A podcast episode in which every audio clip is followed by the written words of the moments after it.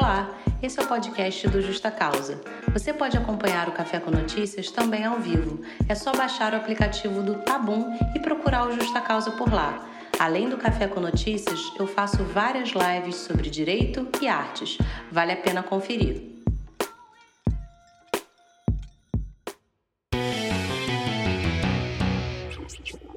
Olá, pessoal, muito boa tarde. Eu sou a Roberta Araújo. Esse é o nosso Café com Notícias. A gente vai começar falando de algumas notícias é, que marcaram, pelo menos para mim, a semana, até a gente chegar nas duas últimas que foram realmente as mais comentadas da semana, não tem como discutir. Beleza? Vamos lá. Primeiro a gente vai falar sobre mais um caso de racismo que aconteceu dentro de uma escola. Um colégio considera o cabelo crespo de uma menina inadequado e a expulsa da sala de aula, ou seja, ela é convidada a ir para casa, voltar para casa, porque, é, segundo essa escola militar no interior da Bahia, ela estava com um coque e, mesmo assim, ela foi mandada para casa. O nome da menina era Eloá e ela chegou em casa, obviamente, chorando, dizendo para a mãe que disseram o diabo desse cabelo.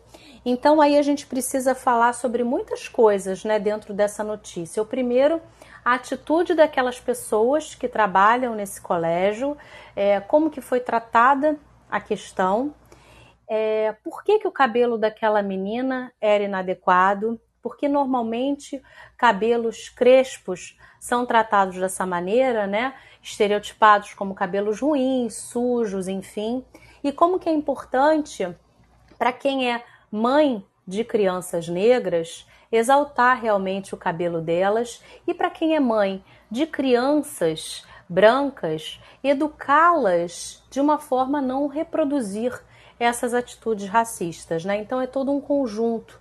Como que a gente pode educar as crianças para a sociedade, para a gente melhorar e mudar as coisas. Eu aproveito aqui, é, indico e dou sugestão de obras que podem fazer muita diferença na vida das crianças.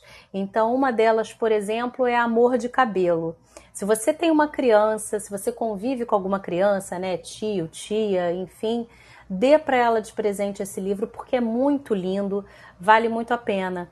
Esse livro Amor de Cabelo tem até um curtazinho de animação que está disponível, inclusive, no YouTube, que você pode colocar também para assistir com a criança. E é uma história lindíssima de uma menininha chamada Zuri e de como a mãe dela cuidava muito dos cabelos dela e agora o pai também começa a é, fazer penteados diferentes no cabelo dela e fazê-la com que ela fica, fique feliz com o cabelo que ela tem. Então vale muito a pena esse, esse curto, inclusive ganhou o Oscar. Então eu super indico aqui para vocês. Tem outras também, tem várias, mas essa daí para mim é muito linda e vale muito a pena porque trata especificamente desse tema, né, do cabelo. Então a gente passa dessa notícia de racismo nessa escola na Bahia para uma notícia que também me chocou bastante, que aconteceu com o vereador de Porto Alegre, que é também policial civil, o Leonel Hadi. É, ele foi alvo de novas ameaças de morte, eu não sei se vocês já viram, já tomaram conhecimento disso, é, feitas por neonazistas, através de mensagens enviadas pelo WhatsApp. É, eu já falei aqui com vocês em outros episódios do Café com Notícias de algo que está bastante preocupante aqui no Brasil, que é o aumento das células neonazistas. É, segundo pesquisas, a gente já tem mais de 500 células neonazistas. Então, como que é um problema que a gente precisa realmente combater e é algo seríssimo. Ele, o Leonel, ele coordena a operação chamada Bastardos Inglórios. Se você não assistiu esse filme do Tarantino, assista que vale muito a pena, né? Esse, esse, nome dessa operação me remete, obviamente, a esse filme, então já fica aqui a dica. E essa operação Bastardos Inglórios, ela é um canal de denúncias que é feito ali com a polícia para tentar identificar é, e combater a atuação de grupos neonazistas no Rio Grande do Sul. Então, é, o Leonel recebeu ataques de é, pessoas que, inclusive, deram uma data de morte para ele, que seria o dia 31 de outubro desse ano. Segundo a mensagem, abro aspas, sua morte está planejada, será no dia 31 de outubro de 2022, 9 horas no Rio Grande do Sul. Vamos te matar, seu lixo, sua cara vai ficar cheia de balas, tá? E essas mensagens que o vereador recebeu também fazem menção a outras pessoas que também seriam alvo, como por exemplo Lula e um ativista, Antônio Zupério, é, estão ferrados. Vamos acabar com, contigo, seus vermes, lixos, macacos de merda. Esse é o teor das mensagens, né, que eu faço questão de reproduzir aqui na íntegra para vocês perceberem a gravidade da situação. É, a gente fala agora de um outro vereador, vereador de Tatuí, São Paulo, que anunciou que vai investigar denúncias que acusam é, que o acusam de é, se referir a uma mulher negra como chita e carvão queimado, tá? Mais uma vez, a gente tem aqui grupo de WhatsApp sendo utilizado para propagar discursos de ódio, né? Esse caso ele ganhou repercussão nessa semana porque alguns prints desse grupo foram divulgados nas redes sociais. O vereador Cláudio Oklahoma nega que seja o autor das mensagens, tá?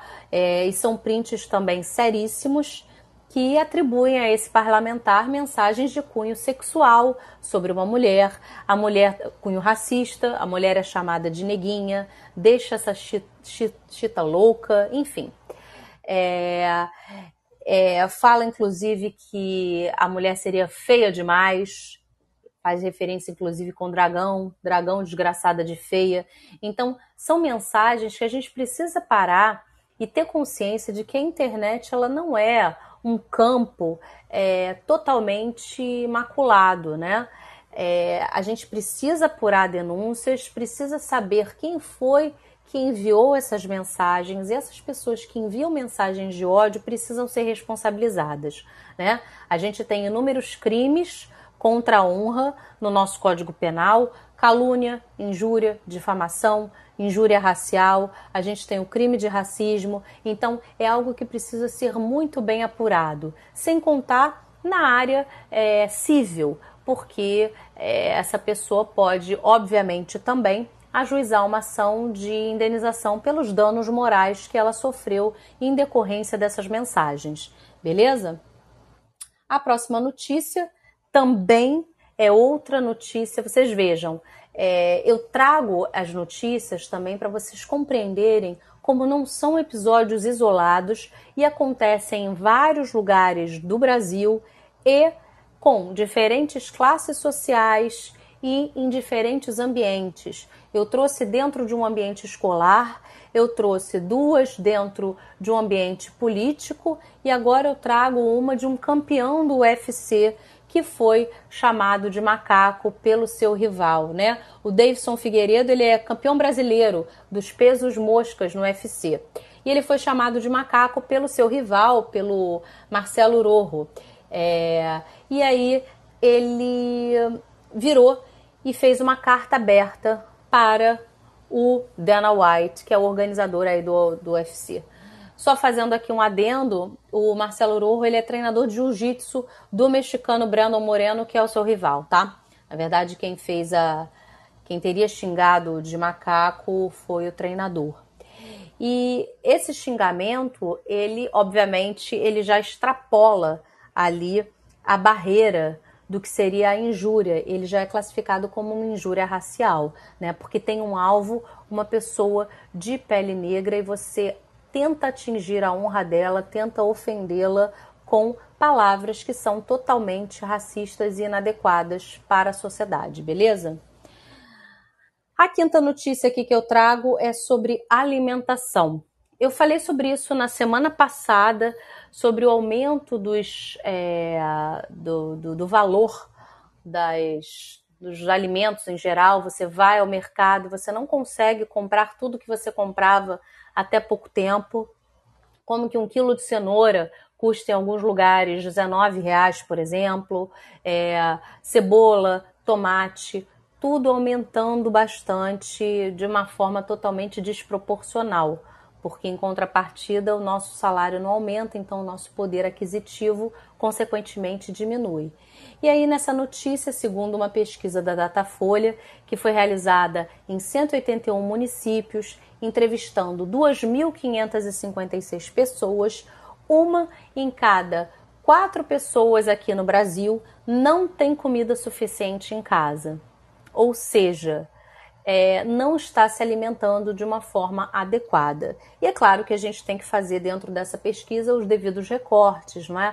Os recortes raciais, os recortes sociais, de gênero, mas é, de uma maneira geral, uma em cada quatro não tem comida suficiente em casa, o que é bastante preocupante se a gente levar em consideração que estamos ainda saindo de uma pandemia, que o nível de desemprego está altíssimo e que é, muitas pessoas é, são arrimo de família em casa e que sustentam mais de duas, três pessoas com o salário que recebe, né? Então, essa notícia é bastante preocupante. Vamos agora para uma outra notícia que foi uma das mais faladas da semana, que foi o Lollapalooza. Eu quero saber se vocês assistiram ao Lollapalooza, a transmissão pela televisão, e aí? É, tudo começou no Lollapalooza, o burburinho que foi criado com a questão de Pablo Vittar. Pablo Vittar, quando se apresentou no palco do Lollapalooza, é, mostrou uma bandeira com o Lula, falou fora Bolsonaro, enfim. E no mesmo dia, outros artistas também se manifestaram nesse sentido.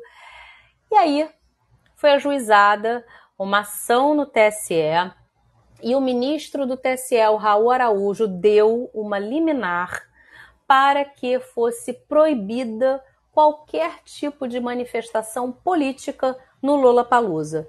Nada poderia ser falado, né? E aí isso daí, obviamente, é, chocou muitas pessoas, não é? Porque esse mesmo ministro que tinha concedido essa liminar para que artistas fossem censurados, porque isso é uma forma de censura. A gente está ali falando sobre o direito à liberdade de expressão.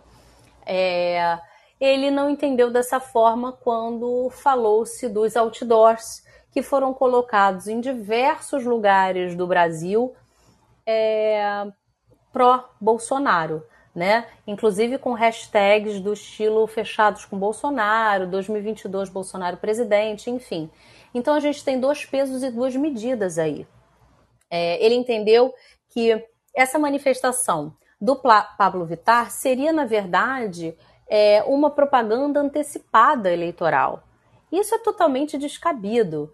Não, não, tem nada a ver com isso, porque uma propaganda é, eleitoral ela é feita de uma maneira totalmente diferente. Ali a gente tem artistas que estão exercendo a sua liberdade de expressão em um festival que é fechado, é, não é um showmício, por exemplo, não é nada nesse sentido. E outra coisa que é muito importante dizer, não é? A propaganda eleitoral em si, ela é permitida somente a partir do dia 15 de agosto. Então, se ele entendeu que essa manifestação de artistas seria uma propaganda eleitoral, por que ele não compreendeu que outdoors em inclusive limites de estradas, né, da BR 060, por exemplo, não era uma propaganda eleitoral antecipada, né? E eu ressalto também que é, nenhum desses artistas que se manifestou é, contra o Bolsonaro no Lollapalooza recebeu para isso, né? Ele não era contratado para isso, ele estava simplesmente exercendo a sua revolta, né, diante de é, anos de péssimo governo que nós tivemos. E aí, com isso, foi estipulada uma multa diária no valor de 50 mil reais para é, o festival, caso artistas se manifestassem é, de qualquer jeito, pró ou contra, a favor de qualquer que fosse um dos pré-candidatos. No dia seguinte, a gente teve mais shows, shows icônicos, inclusive. É, é, a gente teve o show do Planet Hemp, que incendiou o palco. Justamente eles foram convidados em última hora porque foram substituir, já que houve a triste morte do baterista do Foo Fighters, que era Taylor Hawkins, que iam fechar lá o festival no domingo. Então, com isso, é, com a impossibilidade do Foo Fighters é, tocar no Lollapalooza, Planet Hemp assumiu ali é, o palco e diversos outros artistas também fecharam o show. A gente teve Emicida, é, Mano Brown, Ice Blue. Foi maravilhosa a apresentação. É, eles realmente deram um recado e deram no sentido de que, olha, não vão nos calar. Nós somos artistas. A gente precisa manifestar a nossa opinião, a nossa liberdade de expressão. Marcelo D2, inclusive, começa e falou: olha, hoje ele não tem voz, hoje a gente vai falar. Né? Hoje é dia de amor. E foi o que a gente viu no Lola Palusa. Foi uma apresentação lindíssima.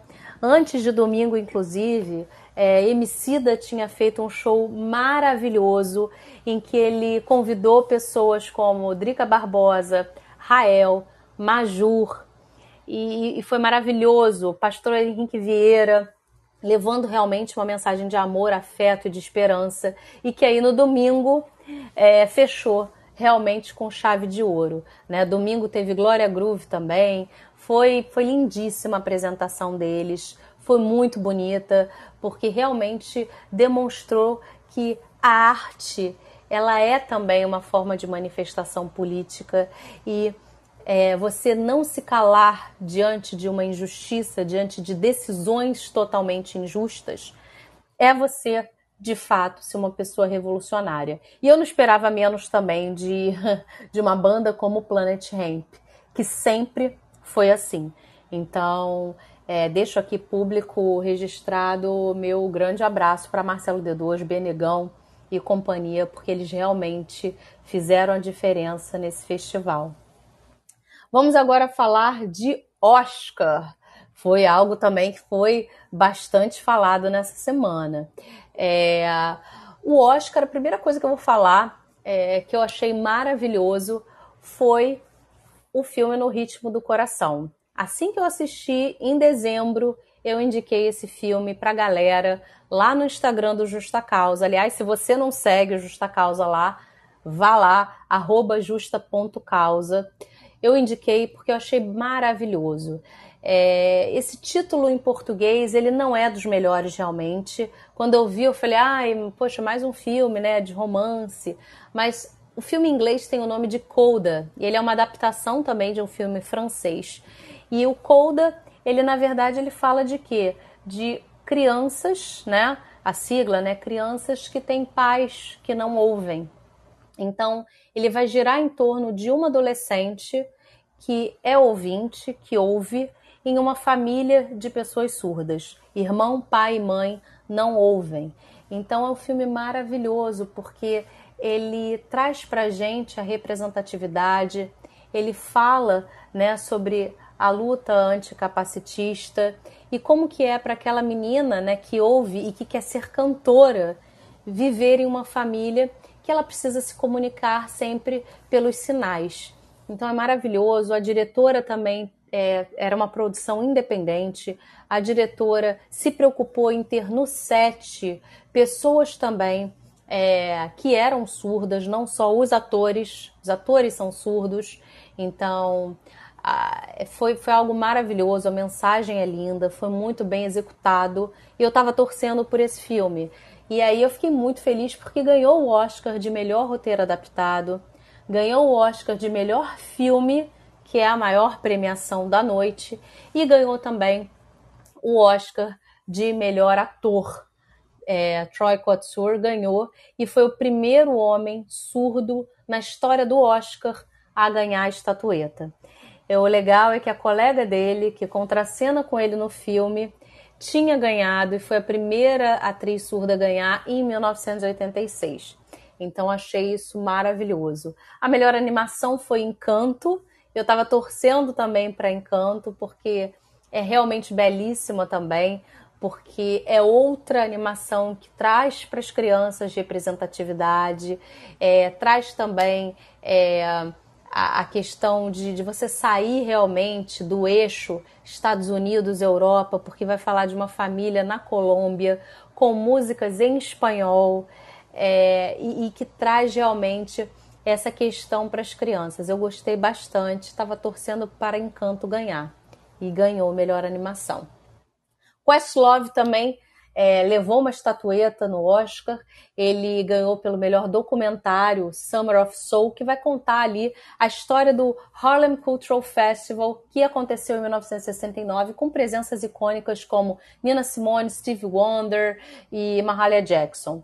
Então, foi o documentário da noite.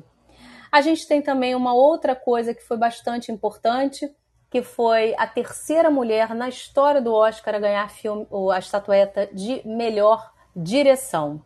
Pois é, vocês vejam como é que é algo muito é, recente, né? E como a gente precisa ainda falar sobre essa disparidade, né? Só três mulheres ganharam o Oscar de melhor direção até hoje. É, no ano passado, inclusive, é, foi uma mulher que ganhou por Nomadland, que foi a Chloe Zhao, e esse ano foi Jane Campion com O Ataque dos Cães, que aliás é um filme maravilhoso, muito, muito incrível e merecia realmente essa estatueta. A atriz Jessica Chastain, eu já estava torcendo por ela também. Ela ganhou o Oscar de melhor atriz pela atuação em Os Olhos de Tammy Faye. Ela já tinha sido indicada duas vezes por A Resposta e A Hora Mais Escura, já estava na hora dela, né?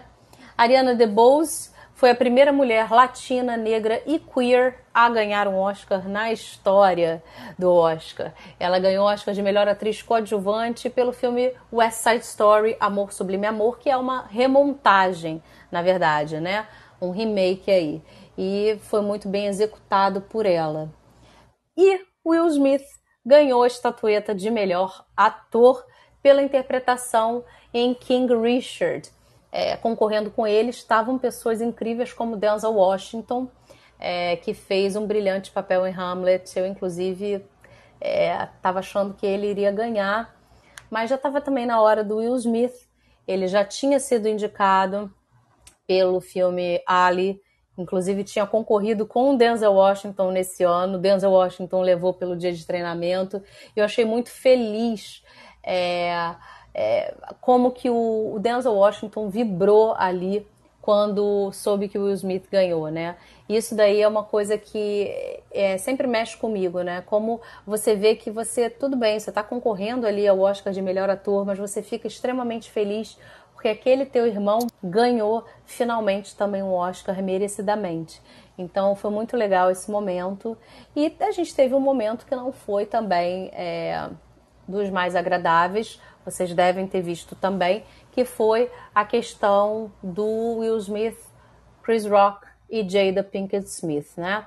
É, Chris Rock é um comediante é, que eu gosto bastante. Ele tem trabalhos muito importantes. Por exemplo, a série Todo Mundo Odeia o Chris, ela traz críticas raciais extremamente importantes e contundentes. E ele tem um documentário que se chama Good Hair, né? É, que se a gente fosse traduzir ao pé da letra seria cabelo bom, em que ele vai falar ali sobre a importância dos cabelos para as mulheres negras, né? É, como que mulheres negras, desde pequenas, ou seja, quando ainda são crianças, se submetem a químicas extremamente pesadas para o couro cabeludo, em prol de ter um cabelo que a sociedade não considere ruim. Então, ele vê é, crianças de 3, 4 anos usando relaxantes, que são os relaxers, é, vê as mulheres usando laces no cabelo, e ele vai entrevistando diversas mulheres, diversas pessoas da indústria dos cabelos, para conseguir compreender né, como é que isso funciona. É um documentário muito bom que eu indico bastante. E aí, na noite do Oscar, é, ele resolve fazer uma piada, né, se a gente pode chamar assim, é, com relação à mulher do Will Smith. E aí vamos contextualizar aqui, porque eu acho que algumas pessoas não entenderam o que, que foi aquilo. Ele virou para a mulher do, do Will Smith e falou: E aí, Jada, tudo bem? eu ouvi dizer que você vai estar tá no G.I. Jane 2. O que, que é isso? É, a gente teve um filme protagonizado pela Demi Moore chamado Até o Limite da Honra, em que ela raspava os cabelos, enfim. E ele quis fazer essa referência, né? A Jada estava com os cabelos raspados e falou, é, a referência seria que ela iria protagonizar a sequência do filme estrelado pela, pela Demi Moore. E não era uma brincadeira apropriada, por um simples motivo. A Jada ela não estava com os cabelos raspados por escolha, por opção. A Jada ela sofre de alopécia, então é uma doença é, que faz com que o cabelo caia em tufos. E é algo que é extremamente é, dificultoso para as mulheres, principalmente para mulheres negras, porque cabelos, os cabelos para mulheres negras é, é, muito mais do que a estética, né? É o símbolo de resistência, é o símbolo de feminilidade, de força, enfim. E aí foi algo que foi totalmente inadequado naquele momento. Não foi a primeira vez que o Chris Rock fez algo inadequado, inapropriado com relação a Jada e Will Smith. É, já tinha feito algo semelhante em 2016, quando houve um protesto por conta da falta de representatividade no Oscar, que era o Oscar So White, vocês devem se lembrar disso. Então, ele passou muito do ponto ali. E a gente precisa se lembrar que a piada, o humor, ele tem limites. O humor, ele é uma arte. Então, sendo uma arte, ele é sensibilidade, inteligência e consciência. E naquele momento, quando você faz uma piada, você tem que se atentar a isso, né? Apesar de, de pessoas como Danilo Gentili e Fábio Porchat dizerem que não há limites para o humor, eu compreendo que há limites para o humor. E o limite do humor é o respeito, né? Se você fica tripudiando em cima da dor de alguém, já não é mais humor, na minha opinião, né? E aí eu indico também aqui a leitura de um livro que eu sempre falo, que é o Racismo Recreativo. E o professor Adilson Moreira vai trabalhar muito bem essa questão de como é, o humor é usado é, de determinadas formas para é, ser um sistema de opressão contra, por exemplo, as minorias, né? Então, mulheres, pessoas negras, pessoas da comunidade LGBTQIA+, e como a gente tem a psicologia do humor e como que isso é feito e mantido ainda e reproduzido. Então vale muito a pena a leitura do livro Racismo Recreativo, indico bastante para a gente compreender como é que as coisas funcionam, né? Então, e aí eu vi várias pessoas, Fábio Porchat, por exemplo, né, se levantando e falando isso é um absurdo, é, não deveria ter levantado e dado um soco no Chris Rock, é, ele poderia ter feito de outras formas. E aí, quando ele fala isso, ele se esquece de muitas coisas. A primeira é que é, o, ele compara a primeira violência que houve, que foi a fala do Chris Rock, aquilo ali foi uma violência, foi uma agressão verbal àquela mulher que estava sofrendo de alopécia e que você tem que ter um limite para a sua brincadeira. Se a sua, se a sua brincadeira vai ficar é, em cima da dor do outro, você tem que parar. Então, aquilo ali para mim é que foi a real agressão. A atitude do Will Smith, na verdade, ela foi uma reação àquela violência. Então, não confunda violência com reação à violência. São coisas totalmente diferentes. Outra, você não estava naquele lugar né? É, eu vejo muitas mulheres também, feministas brancas, falando: ah, mas a, ela estava lá, deixa ela ter voz. É, se ela não falou nada, ele que teve que ir lá e ser macho e bater. A gente precisa fazer o recorte também, a gente precisa fazer o recorte quanto às mulheres negras e, e, mais especificamente naquela situação, né, a Jada estava ali na noite que seria do marido dela queria ser premiado possivelmente com Oscar de melhor ator e ela ficou realmente na dela, mas você vê pela fisionomia dela que ela está extremamente constrangida com aquela situação. Will Smith, por sua vez, sabendo que aquela noite era uma noite dele, ele preferiu se posicionar e defender aquela mulher, aquela mulher negra. Né? Eu acho que é muito importante a gente fazer essas considerações, né? principalmente as pessoas que sempre pagam de ah, sou muito desconstruída, eu sou antirracista, eu sou pró-feminismo, mas que não conseguem compreender as diversas camadas que a gente precisa estudar para a gente perceber. Né? Afinal, a gente não tem uma unidade, nada é um bloco. Né? E terceiro, que você precisa sempre analisar a situação em questão. Né? Ah, mas se eu fosse ele, eu não faria. Sim, mas eu não estou falando de você, né? Ah, o Will Smith poderia ter feito A, B, C ou D. Sim, mas ele fez isso, né? E quarto que ele não deu um soco na cara dele, como muitas pessoas falam, né? Ele deu um tapa de mão aberta e a gente pode até inclusive falar de Nelson Rodrigues aqui, né? Que um tapa de mão aberta é uma coisa que é para humilhar, na verdade, né? É, por conta do barulho, por causa da, do susto que a pessoa toma, não é, na verdade, para agredir e quebrar o outro todo, porque senão ele assim teria feito. Né? Então a gente precisa fazer essas considerações. Ah, mas você está defendendo a violência. Também, olha aí, a gente está também fazendo uma falsa simetria. Como eu falei, foi uma reação a uma violência que foi anteriormente sofrida. Né? Nem todo mundo é Martin Luther King, que vai é, acreditar que é, tudo é feito na base do amor e do afeto e sem nenhum tipo de violência. Às vezes, infelizmente, você precisa ter atitudes como a do Malcolm X, né? Que, aliás, eu recomendo bastante a leitura é, de livros de Malcolm X para a gente conseguir também compreender o que, que foi esse cara e como que ele foi importante para a luta dos direitos civis norte-americanos, tá? Só fazendo um adendo. E a última consideração que a gente tem que fazer nesse caso do Will Smith é: algumas pessoas começam a falar que ele era estava extremamente agressivo, extremamente descontrolado, e aí você tenta colocar o Will Smith com aquele estereótipo do negro raivoso, do descontrolado, enfim, o que é também totalmente absurdo.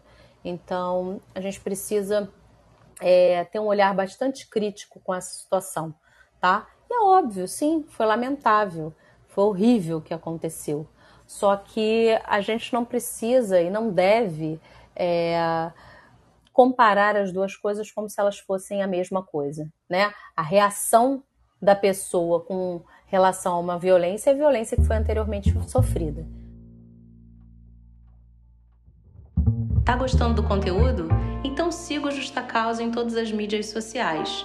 Aproveita e conheça o nosso trabalho no Clube Direito e Arte, em que a gente trabalha livros de ficção todo mês e assiste a um filme sempre debatendo. Tem também o grupo de estudos, pensando questões de raça e gênero. Todo mês você vai estudar comigo um livro de não ficção de autores e autoras importantíssimos dessa área. Para finalizar, você também pode ser um padrinho ou madrinha do Justa Causa. Vai lá na plataforma do Apoia-se e contribua com valor mínimo de R$ reais. Vamos para datas importantes da semana. Né? Eu sempre trago aqui alguns dias assim que são importantes para a gente mencionar. Dia 26 de março nasceram duas pessoas na área musical. A primeira foi da Ana Ross em 1944 e quatro anos depois veio um vocalista que para mim é sensacional. Ele é maravilhoso, que é Steven Tyler, né? É, vocês devem conhecer, acredito. Eu gosto muito de todos os trabalhos do Aerosmith. É, Steven Tyler tem uma voz incrível e não tem como a gente não se lembrar de I Don't Wanna Miss a Thing, que foi parte da trilha sonora do filme Armageddon, que marcou aí uma geração.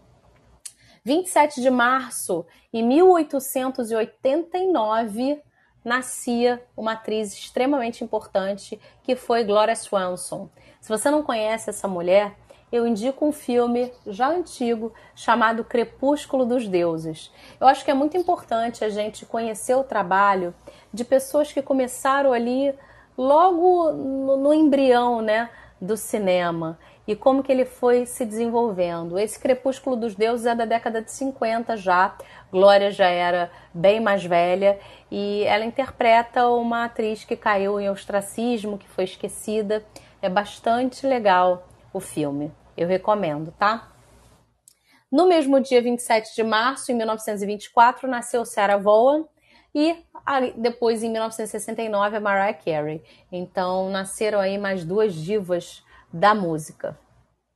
No dia 28, nasceu o escritor Mário Vargas Llosa, em 1936. 50 anos depois, nasceu Lady Gaga, em 1986. Lady Gaga, que estava lá na cerimônia do Oscar, inclusive apresentou um dos prêmios junto com a Liza Minnelli. Lady Gaga vem de trabalhos, é, interpretações, atuações maravilhosas. A atuação dela em Nasce uma Estrela é linda e ela agora recentemente fez o Casa Gucci, uma atuação também muito elogiada. No dia 31 de março, ou seja, hoje, a gente tem duas coisas para falar e fechar o nosso café com notícias. A primeira é que hoje é dia da visibilidade trans. E é muito importante a gente falar isso, porque começou em 2009, há pouco tempo, foi uma iniciativa da ativista Rachel Crandall e foi escolhido para ficar um dia um pouco longe do, da memória trans, que é em novembro, e também do mês do orgulho LGBTQIA, que é em junho. Então, ela escolheu a data realmente de uma forma mais ou menos aleatória. Em 2014 é que ela se tornou internacional. E é muito importante a gente falar sobre isso e falar sobre o Dia da Visibilidade Trans em um país como o nosso, né, que assassina todos os dias mulheres trans travestis. Então, é um dia que é para gente falar sobre isso e, e, e ver o que pode ser feito para mudar. Nesse mesmo dia 31 de março, em 1964, é instaurado o golpe militar. E é algo que a gente precisa também lembrar, né? O Brasil, ele precisa ter essa memória coletiva de fatos bons e fatos ruins como esse que aconteceram.